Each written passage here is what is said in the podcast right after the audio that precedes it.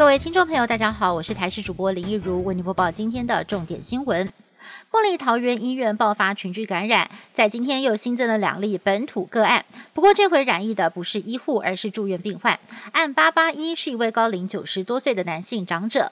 为案八五二护理人员专责病患之一，他在出院之后被列为案八五二的接触者，居家隔离。后来因为牙痛跟发烧就医，经过裁剪之后确诊，是本起群聚个案当中首位的确诊病患，也是目前我国年纪最年长的本土案例。而和他同住的大女儿案八八二，在爸爸住院到出院期间，因为负责餐食都有外出，外界担心这恐怕会增加社区感染的风险。公立桃园医院才爆发出院内感染，现在又传出了桃园卫生局有三名医调人员出现了发烧的症状。卫生局在二十一号下午巧合进行环境大消毒，外界就质疑了是不是跟疫情有关。对此，卫生局在今天出面否认，表示消毒是例行性的作业，医调人员两次裁剪也都是阴性，但这反而成为了警讯。由于部分医调人员常跑医院，疫情指挥中心指挥官陈世忠也要大家千万不能够掉以轻心。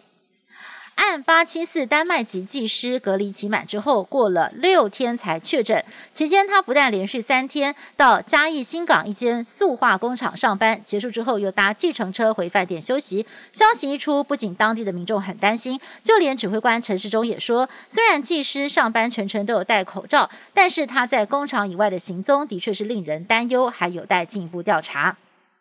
疫情升温，台铁也有动作，为了减少群聚活动，台铁宣布。全台各车站大厅即日起暂停租借、停办所有的活动，还有游轮式列车则是在二月底前停开。另外，全国各车站大厅禁止群聚或饮食，将严格的巡逻执行。如果民众屡劝不听，将依法开罚最高三万块钱的罚金。而台北车站二楼的美食街也必须要落实防疫措施，像是设置隔板、保持社交距离，全力的防堵疫情扩散。台北市政府针对各校的毕业旅行也开了第一枪，强烈的建议各校延期或者是取消办理。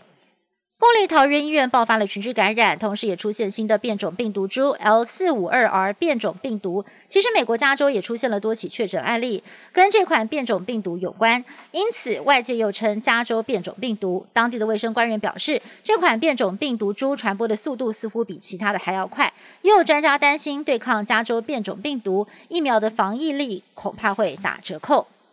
美国的疫情相当严峻，让新上任的总统拜登忧心忡忡。开工才第二天，拜登在白宫一口气签署了十项行政命令，包括了加强戴口罩跟旅客入境防疫，要全力的对抗新冠疫情。此外，前任总统川普任内差点被开除的白宫首席防疫专家佛契，也获得了拜登的重用，继续的为防疫提供建言。